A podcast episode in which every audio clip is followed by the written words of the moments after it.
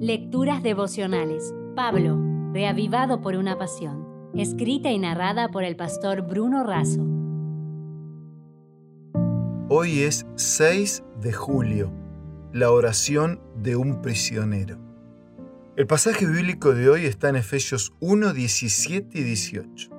Para que el Dios de nuestro Señor Jesucristo, el Padre de Gloria, os dé espíritu de sabiduría y de revelación en el conocimiento de Él, que Él alumbre los ojos de vuestro entendimiento para que sepáis cuál es la esperanza a que Él os ha llamado, cuáles las riquezas de la gloria de su herencia en los santos.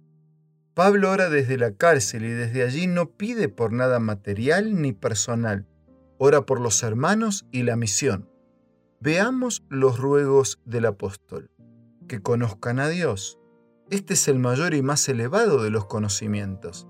El rechazo del conocimiento de Dios ha llevado al mundo a la corrupción que tenemos.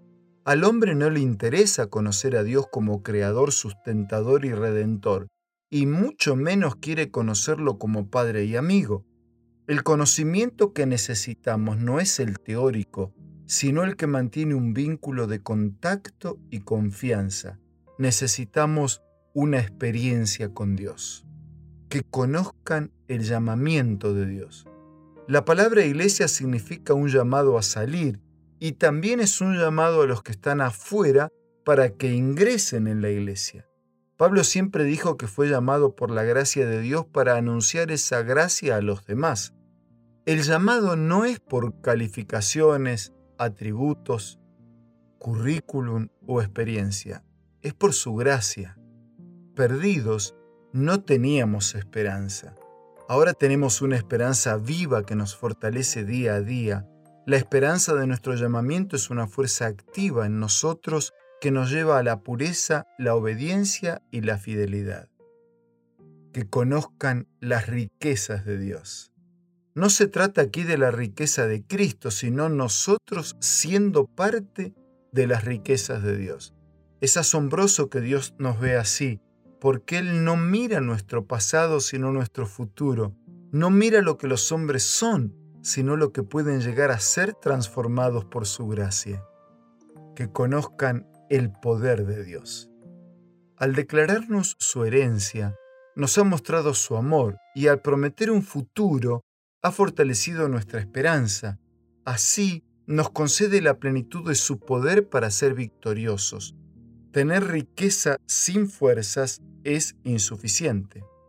Que Dios fortalezca hoy tu mano débil y temblorosa que se extiende llena de esperanza en dirección a su riqueza. Amigo, ¿te sientes indigno? Entonces, apodérate de su dignidad. ¿Acaso te sientes culpable?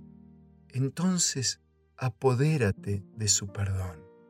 ¿Te sientes impuro? Apodérate de su pureza. Eres frágil, apodérate de su poder. Bien decía Elena de Huay, y con esta frase y un abrazo quiero cerrar la reflexión de hoy. El alma tiene un valor infinito que no puede estimarse sino por el precio pagado por su rescate, el Calvario, el Calvario. Sí, el Calvario explicará el verdadero valor del alma. Si desea obtener más materiales como este, ingrese a editorialaces.com.